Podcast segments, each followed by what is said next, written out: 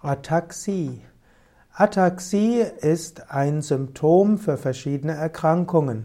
Ataxie bedeutet Störung der Bewegungskoordination.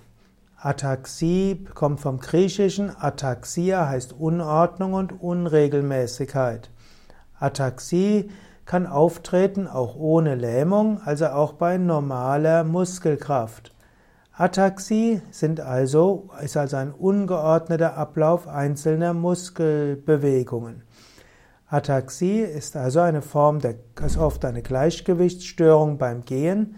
Ataxie kann ein Zeichen sein für eine Erkrankung des zentralen Nervensystems. Es gibt verschiedene Ataxie, äh, Ursachen für Ataxie. Typischerweise sind, ist eben das Nervensystem geschädigt.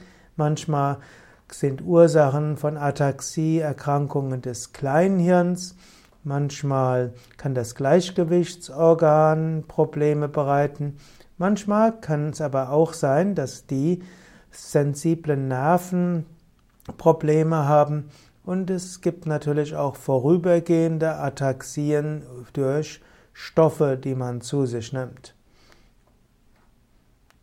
Bei verschiedenen Formen von Ataxie kann die Übung von Yoga hilfreich sein, wie bei, wenn Ataxien auftreten, sollte man das neurologisch abklären lassen, um eine etwaige neurologische Störung behandeln zu können.